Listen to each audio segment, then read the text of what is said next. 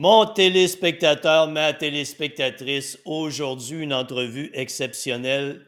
Je suis en compagnie de mon ami et collègue Michel Lucas, qui est docteur en épidémiologie et, je dois ajouter, chef culinaire. Euh, je le vante en commençant là. C'est le génie qui a parti à la faculté de médecine de l'Université Laval le cours de médecine culinaire. Et quand on a jasé ensemble, lui a décidé de rendre ses connaissances accessible à tout le monde. Et tu vas voir apparaître sur mon magnifique site internet denisboucher.com sous peu le cours médecine culinaire pour tous. Michel, merci d'être là. Merci à toi de l'invitation, mon cher. Michel, là, il faut que tu me parles de médecine culinaire. Ça vient de où? Euh, ça ressemble à quoi? Et quelles connaissances tu vas transmettre aux gens qui vont participer à ton programme? Euh, d'abord, euh, ce qu'il faut dire, euh, il y a comme pas de terme accepté et ce qui est bien avec la médecine culinaire, c'est que ça vient directement de la traduction presque mot pour mot, en fait, de culinary medicine. En fait, c'est une nouvelle approche là qu'on définit comme une approche qui se fonde sur les évidences médicales, bien sûr, mais surtout nutritionnelles et on va utiliser finalement l'art culinaire comme moyen d'intervention. Et ça puise finalement son inspiration de la pédagogie médicale qu'on connaît, particulièrement celle de la chirurgie, où on dit see one, do one and teach one. En français, en fait, d'être capable de le voir, d'être capable de le faire, on, on est meilleur dans la façon de le transmettre. Et dans le cadre de la médecine culinaire, ce qu'on fait, c'est qu'on remplace le faire par le cuisiner et le goûter. Donc, des compétences pratiques euh, avec la qualité des aliments, les différents types de coupes, les différents types de cuisson, mais aussi beaucoup d'expérimentation, euh, comment tout ça réagit ensemble, mais aussi de l'expérimentation gustative, parce que c'est important aussi. Donc, c'est vraiment une approche euh, inédite qui va intégrer finalement la compréhension du fait que pour la saine alimentation, ça nécessite finalement des savoirs en amont euh, pour être capable de, l'appliquer et de la maintenir.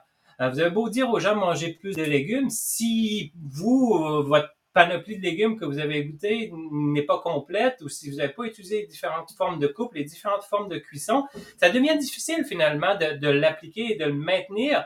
Puis aussi, en développant ces compétences, on devient de, plus en plus meilleur et on, apprend à se connaître et puis on développe finalement des, des, capacités qui nous permettent justement euh, d'arriver à bon point. Donc, on va utiliser le, savoir-faire culinaire énormément, euh, développer des compétences pratiques, puis aussi faire beaucoup d'expérimentations qu'on dit multisensorielles, tant dans, la pratique que dans la dégustation. Donc, Michel, euh, moi, ce qui m'intéresse, excuse-moi de t'interrompre parce que ça fait plusieurs fois que tu m'en parles. Je t'ai vu en présentation. je suis l'un des premiers à avoir vu les vidéos de ta formation. Euh, ce que j'apprécie beaucoup, euh, contrairement à des diètes stupides où les gens s'amènent toujours à se priver, toi, tu passes par le plaisir, le toucher, la préparation, l'expérience, le goûter. Tu as même un terme que tu utilises qui est l'umami, qui tu vas pouvoir nous parler. Et c'est drôle, je trouve que ça change littéralement notre relation avec l'alimentation c'est moi qui se trompe ou je suis vraiment dans la bonne orientation de ce que tu fais? Oui, tu es vraiment dans la bonne orientation. En fait, on s'est aperçu au cours des, dernières années, puis de toute façon, ça va euh, parler beaucoup aux gens, c'est que c'est beaucoup plus facile d'ajouter quelque chose que de l'enlever. De, et, et, le problème majeur qu'on a dans l'assiette de la plupart des Nord-Américains, c'est pas ce qui s'y retrouve, c'est ce que les gens n'ont pas dans leur assiette. Donc, il faut travailler sur ajouter des choses. Et puis, la bonne façon d'ajouter les choses, que ce soit dans l'alimentation, dans l'activité physique, dans différentes activités de, tous les jours, quand on passe par le plaisir ou quand on passe par quelque chose qui est adapté à nous, ben les, chances de succès sont beaucoup plus grandes et aussi la, pérennisation du comportement, elle est beaucoup plus grande. Donc, ce qu'on veut, on veut pas que les gens arrêtent de faire des petits détours à gauche, à droite, à, à tous les 100 km. On veut que les gens continuent sur leur, sur leur lancée et puis maintiennent et ont du plaisir là-dedans et qui partagent aussi ce plaisir-là. Parce que quand toi, tu as du plaisir, ben, ça te fait aussi euh, partie de, la chose de le partager. Donc, euh, c'est vraiment ça qu'on développe. On développe les compétences euh, par des approches qui sont basées sur plaisir, plaisir d'apprendre, plaisir de déguster. Puis, euh, ça fait très différent de, ce qui est enseigné malheureusement actuellement, qui est beaucoup basé sur la biochimie et le nutriment. On mange pas, on mange pas des nutriments, on va manger des aliments, on va manger des aliments selon les saisons, selon des cultures, selon des transformations particulières. Donc, ça prend des compétences pour être capable de, de gérer tout ça, si on veut. Dans, dans, tes formations, Michel, ce que j'ai remarqué, c'est que moi, qui n'ai pas un gars, je, je, cuisine la base de ce que je connais. Quand j'ai regardé tes formations, je me suis dit, hey, j'ai juste à le suivre, j'ai juste à appliquer les étapes, je vais développer des connaissances, je vais stimuler des goûts différents et je vais apprendre dans le processus. J'ai trouvé ça vraiment passionnant parce que c'est très différent de dire, OK, j'essaie de le positionner. Il y a une dimension différente à ta manière de présenter la cuisine. Il y a comme des couches supplémentaires que j'ai jamais vues à, nulle part. Tu sais, si je regarde à la télé quelqu'un qui me présente une recette, il me présente une foutue recette. Oui, je vais l'appliquer, mais il y, a, quelque chose dans ce que tu fais, puis j'arrive pas à cerner, puis peut-être tu peux l'expliquer. Il y a des couches supplémentaires que tu as mises qui rendent ça totalement différent. Es-tu capable de le préciser pour les gens? Je l'ai senti, mais je suis pas capable de le verbaliser. Oui, ben c'est un, très bon élément. Puis j'en ai déjà parlé dans des entrevues euh, dans différents médias. Euh, on utilise une analogie habituellement pour parler de recettes en fait, on, se retrouve ensemble et puis on va prendre une voiture pour aller à un événement. Euh, on va utiliser entre autres ta voiture. Et moi, ça, donne que c'est moi qui connais l'endroit où on va. Donc, je connais le chemin, puis on, imagine qu'on n'a pas de GPS parce que maintenant, on a tous un GPS.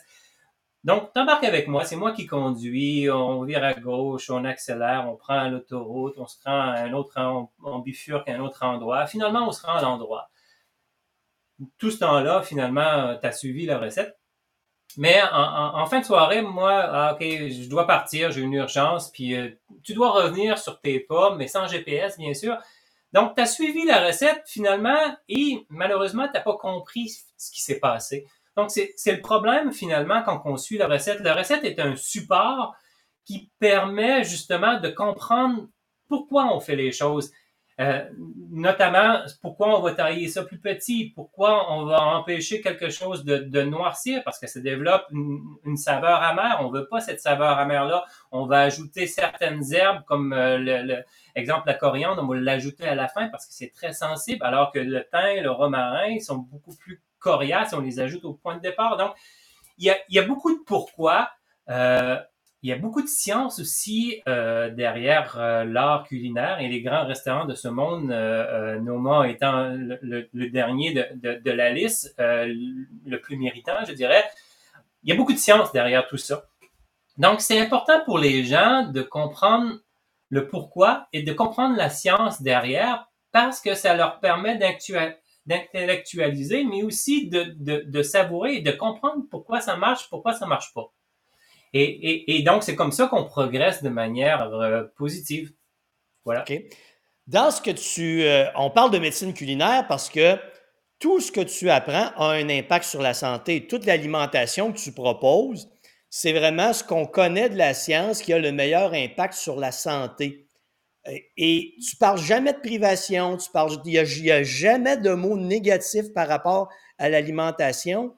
Euh, c'est une belle construction, je trouve, pour un programme culinaire comme ça. Puis pourquoi, pourquoi c'est important pour toi de le faire de même, comme ça? Mais en fait, la, médecine culinaire, euh, on, sait que depuis 40 ans qu'il y a des lacunes, en fait, euh, dans les facultés de médecine un peu partout dans le monde. Ça a commencé notamment aux États-Unis. dans les années 90, le, le le, gros bailleur de fonds, le NIH, en fait, le National Institute of Health, l'Institut les instituts nationaux de, de, santé, ont mis en place un programme sur la nutrition pour améliorer les connaissances des médecins dans le domaine nutritionnel. Ils sont aperçus dix ans plus tard que ça fonctionnait pas. Il y a seulement un quart, finalement, des, facultés qui avaient euh, le minimum d'heures euh, de formation euh, pour les étudiants en médecine. Et puis, il y a eu d'autres études par la suite. On s'est aperçu que peu importe le milieu, peu importe l'année, peu importe le pays, on voit que les étudiants en médecine sont pas suffisamment formés en nutrition, euh, se sentent peu compétents et peu confiants d'aborder le sujet avec avec leurs patients. Puis on sait que au Québec, en Amérique du Nord, c'est souvent la première porte d'entrée pour les gens pour le problème des problèmes de santé. Et puis dans un contexte de maladies chroniques omniprésentes, donc c'est difficile de croire à une prise en charge globale de, la santé des, individus par les médecins sans une éducation euh, adéquate et marquée par la nutrition. On veut pas faire d'eux des diététistes, on veut pas faire d'eux des nutritionnistes. Ça, c'est une spécialisation. Mais on veut qu'ils soient sensibles à cet impact-là, euh, qu'ils soient euh, des gens qui considèrent leurs collègues qui ont ces compétences-là, qui envoient les gens vers des spécialistes. Et les grandes universités américaines, euh, Harvard, Stanford, ont tout emboîté le pas euh, à ce sujet-là. Puis on a eu la chance de, participer à plusieurs éléments. Et, c'est vraiment, vraiment agréable comme nouvelle euh, façon de faire. Et ça améliore finalement les connaissances nutritionnelles des médecins. Et ça les rend très motivantes. Ils trouvent ça très motivant. Et, et aussi, ça leur permet d'apprendre certaines connaissances. Et l'Université Laval est la première université francophone dans le monde à offrir la médecine culinaire à des étudiants en médecine. Et là, on, s'est aperçu, et aux États-Unis, c'est en vogue très, euh, de manière très importante, il y a beaucoup de médecins, de cliniques médicales qui, justement, ont développé cette, cette approche de médecine culinaire-là pour les patients, avec une prise en charge beaucoup plus globale dans, dans, dans ce qu'on appelle le lifestyle medicine, ou la médecine par le mode de vie. On parlait d'activité physique, de sommeil, d'addiction, mais l'alimentation est un, un, un, noyau euh, très important avec des résultats fulgurants. Vous savez, juste parler du diabète, le diabète se corrige totalement, le diabète de type 2 se corrige totalement par les habitudes euh, d'activité physique et d'alimentation. C'est pas nécessaire de prendre des pilules pour ça. Et, on a des cas justement d'individus qui ont renversé complètement euh, ce problème-là par des facteurs qui sont l'alimentation et l'activité physique, euh, grâce justement à une prise en charge pas à pas euh, par la médecine culinaire. Michel, il y a un aspect qui, me fascinait parce qu'on parle souvent quand je suis en entrevue des facteurs socio-économiques où on me dit les gens qui n'ont pas d'argent, les gens qui n'ont pas des revenus suffisants, n'ont pas les moyens de s'acheter la nourriture pour avoir une belle qualité alimentaire. Mais en regardant tes vidéos, ça me semblait accessible à tout le monde. Tu sais, tu ne me présentes pas des recettes qui vont coûter 100 pièces, 100, 100 dollars la fois à faire de ce que j'ai vu. Oui, il y, a une grosse tendance, même chez les chefs étoilés euh, en, Europe et ailleurs dans le monde, de, cuisiner finalement avec des produits qui sont peu dispendieux, mais d'arriver à un résultat qui est euh, gastronomique. Donc, on, est à quelque part influencé par ces, euh, ces leaders-là. Et, effectivement, on, peut euh, cuisiner et d'abord cuisiner, c'est économiser. En partant, c'est déjà, c'est déjà une économie. Euh, parce que on s'aperçoit que les plats qui sont cuisinés, euh, que ce soit dans les supermarchés ou que ce soit dans la restauration, c'est déjà beaucoup plus dispendieux parce que vous payez quelqu'un qui le fait à votre place. Et en, développement, en développant des, des, des, techniques ou des façons de faire, on arrive à, économiser de manière très importante. Donc, euh, oui, effectivement, on peut y arriver à, à très bas prix. Dans ce que tu vas enseigner aux gens, de ce que j'ai vu à l'heure actuelle, c'est qu'il y a une progression. C'est que tu vas enseigner des techniques de base, après ça, on va y aller vers, une recette très spécifique, tu vas expliquer les, aliments. C'est quoi la progression que tu veux faire dans le programme avec les gens, dans leur apprentissage, leur connaissance? Bien, il y a plusieurs éléments qui ont été euh, mis au programme. Bien sûr, il y a les connaissances euh, théoriques. Euh, on parle beaucoup de saine alimentation, mais aussi euh, la saine relation à l'alimentation est tout aussi importante. Donc, de comprendre euh, tel type d'aliment, tel type de repas, ça cadre dans, dans, dans quel type de euh, d'aliments. Est-ce que c'est des aliments quotidiens, d'occasion ou d'exception? donc, les gens ont besoin d'avoir une saine relation à l'alimentation pour avoir justement une saine alimentation. Et ce qu'on fait dans le cadre du cours, on explique aussi euh, tous les concepts qui sont liés à, ce qui est organoleptique, c'est-à-dire quand on va déguster un aliment, quand on va déguster un ingrédient, ben, il faut comprendre ben, les cinq saveurs de base. Euh, les gens connaissent bien le sel, le salé et le sucré. Euh, la mer, moins connue, euh, hormis la bière, peut-être le chocolat et le café, mais il y a beaucoup d'autres substances qui sont amères. L'acide, l'acide est vraiment intéressant en cuisine, donc on l'explique comment on peut jouer avec ça. Et bien sûr, il y a le cinquième ingrédient que la plupart des gens ne, saveur, pardon, qui les gens ne connaissent pas, qui est l'umami, qui veut dire saveur délicieuse. Et puis à tout ça, il y, a, il y a, tout ce qui est aussi lié à la texture, euh, à la sensation de chaud, exemple, qui vient du piment, euh, la sensation de froid qui peut venir, exemple, du cocon, de la coriandre. Donc, en cuisine, c'est toutes des choses sur lesquelles on va jouer. Puis même, malheureusement, les chefs connaissent moins bien toute la science qui est liée euh, derrière tout ça. Donc, euh, ayant un parcours en médecine, en nutrition, euh, en cuisine, ça me permet de, permet de jouer sur ces trois tableaux-là en, même temps. Donc, ça permet aux gens d'avoir, oui, des connaissances nutritionnelles, des connaissances sur la santé, mais aussi des connaissances culinaires. Euh, donc, ça leur permet d'avancer sur plusieurs fronts en même temps, ce qui leur permet d'apprendre, d'expérimenter. Et on commence toujours avec la base. Euh, les, différentes formes de coupe. On explique toujours le pourquoi parce que c'est important de comprendre le pourquoi, euh, pourquoi ça marche, pourquoi ça marche pas, parce que ça arrive.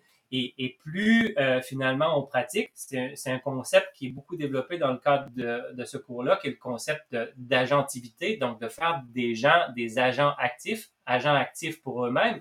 Mais pour devenir un agent actif, il faut travailler, il faut, faut développer sa compétence. C'est comme dans, le sport, si on prend exemple le golf, ben, on sait qu'on doit frapper beaucoup de balles avant d'avoir une motion, d'avoir une, sensibilité à la force. Donc, il y a plein de facteurs. C'est la, même chose pour, l'alimentation. Donc, il faut pratiquer pour être capable de devenir finalement quelqu'un qui, réussit euh, la plupart du temps et même la majorité du temps.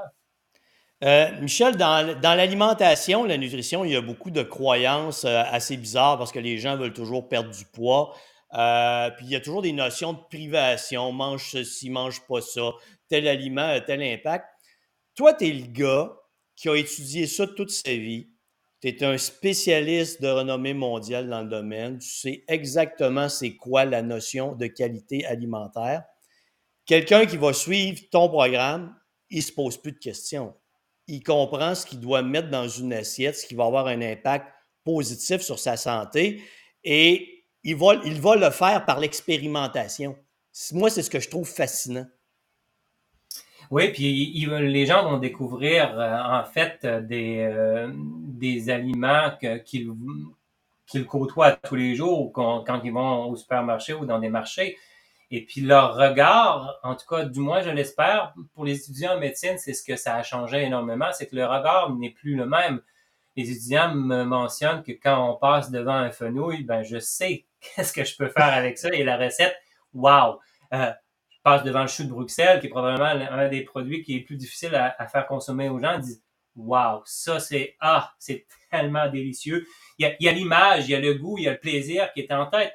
Et, tout ça est, est, basé, effectivement, tu l'as nommé, sur la qualité alimentaire. Il y a un module de formation sur la qualité alimentaire et puis on en a parlé beaucoup dans les médias euh, il y a de ça un mois, donc on a fait euh, les manchettes sur nos études par rapport à l'alimentation euh, des Canadiens, qui n'était pas nécessairement meilleure que celle des Américains.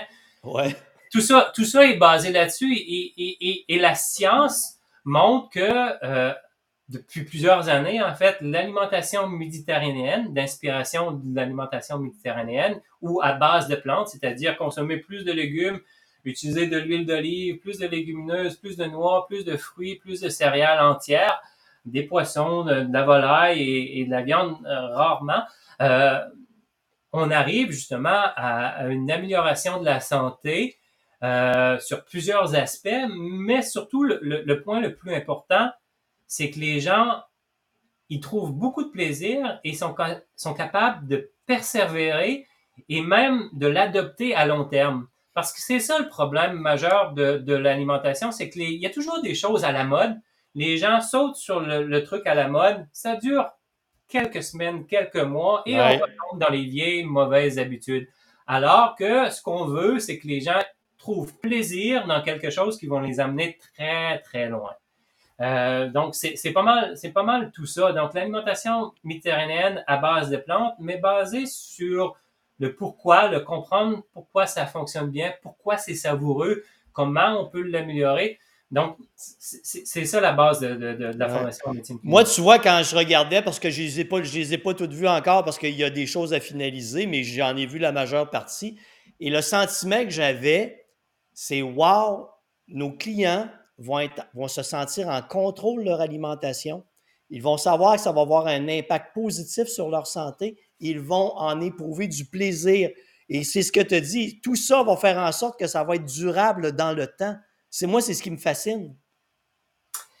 Oui, bien, en fait, il faut, faire mention que les gens doivent absolument comprendre que le rôle de nourrir, c'est, une mission vitale. Hein? Euh, il y a un magnifique livre qui a été écrit sur, sur vivre. Euh, vivre, c'est d'être vivant, mais vivre de vivre, l'alimentation, c'est des vivres. Donc, ça veut dire à embrasser le vivant, se nourrir du vivant et devenir vivant par, la force des choses. Donc, nourrir, c'est vraiment une mission vitale pour soi et pour les autres aussi, parce que souvent, on implique les autres euh, là-dedans quand on a une famille. Et puis, de, de, comprendre, de vraiment comprendre que quand on cuisine, c'est un privilège.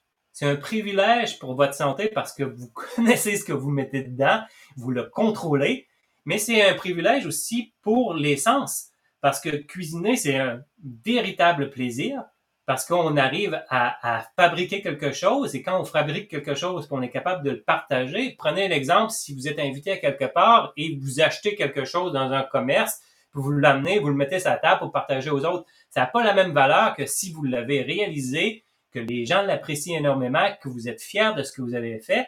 C'est complètement deux choses différentes. Donc, et, et, mais ça, c'est comme, hein, je reviens encore à l'activité physique, c'est les mêmes principes. C'est en, en, en, forgeant qu'on devient forgeron, en, en comprenant le pourquoi qu'on arrive justement à, à plus de, de, réussite dans ce qu'on fait. Mais tu vois, Michel, c'est ce que j'aime de ton discours, ce que, ce que je te parlais dans le fond, les couches supplémentaires. Tu sais, tu viens de rajouter une couche, euh, le terme est peut-être pas bon, mais spirituelle à l'alimentation c'est humain, c'est vivre, c'est partagé, ça apporte du plaisir. Et euh, on n'entend jamais parler de ça. Tu sais, es le premier, moi, qui a dit que j'entends, qui parle de nutrition de cette manière-là. Et c'est ce qui m'attire. Moi, je trouve ça vraiment passionnant parce que tu ajoutes des couches, tu vas beaucoup plus loin que la plupart, de, la plupart des gens, de tout ce que j'ai entendu. Et c'est fascinant. Et donc, ma question, parce que là, je suis en train de te vanter, je sais que je vais te mettre mal à l'aise, mais où t'étais avant? Pourquoi ça t'a pris tant de temps de nous arriver à ça? ben, euh, où t'étais? J'étais là. Ben, c'est pas des choses qui se construisent du jour au, lendemain. Euh, il y a des connaissances qui, qui sont euh, acquises par le passé, mais on apprend à délaisser des choses. Tout ce discours sur le nutriment, j'ai été de ceux qui ont fait en sorte que les gens ont, eu connaissance de la vague des fameux oméga 3. Donc, on a travaillé énormément là-dessus. On a mis ça en place, ce qui m'a amené à aller étudier à, Harvard. Et, après ça, j'ai compris que c'était pas l'élément le, plus important et, et ça changeait pas grand-chose pour les gens en ce sens que ce que ça leur prenait, c'était du plaisir au quotidien pour être capable d'avoir une pérennisation du comportement, mais aussi d'être capable d'être, euh, excusez l'expression, d'être un peu comme un virus, de contaminer les autres par ce fameux plaisir, euh, leur succès. Et, et c'est comme ça qu'on va y arriver. Et puis les couches qui vont être ajoutées sous peu, c'est vraiment d'être capable de comprendre que nos choix alimentaires ont des conséquences énormes sur la santé, euh, notre santé à nous, mais aussi la planète. C'est ce qu'on appelle le concept de santé planétaire. Et, et, et, ça, de toute façon, il, faut y venir de, de, façon très, très rapide euh, à cause des conséquences environnementales qu'on va devoir faire face. Donc, il faut, faut changer nos façons de faire et d'être capable de cuisiner à partir de, de produits locaux, d'être de plus en plus résilient par rapport à nos produits. Euh, et au-delà de tout ça, une fraise du Québec qui vient du champ versus une fraise qui a fait des milliers de, kilomètres, ça n'a pas le même.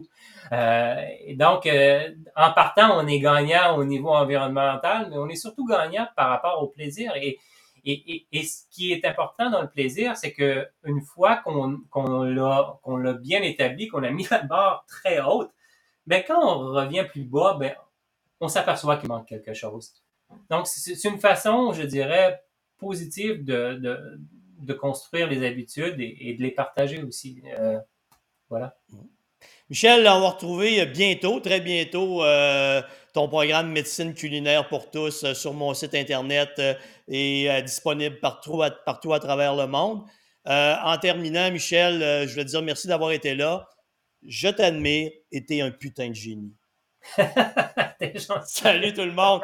On se reparle bientôt. je veux dire aux gens qui vont revenir souvent sur mon, euh, en entrevue avec moi. Hey, à bientôt tout le monde. Merci Michel. Salut.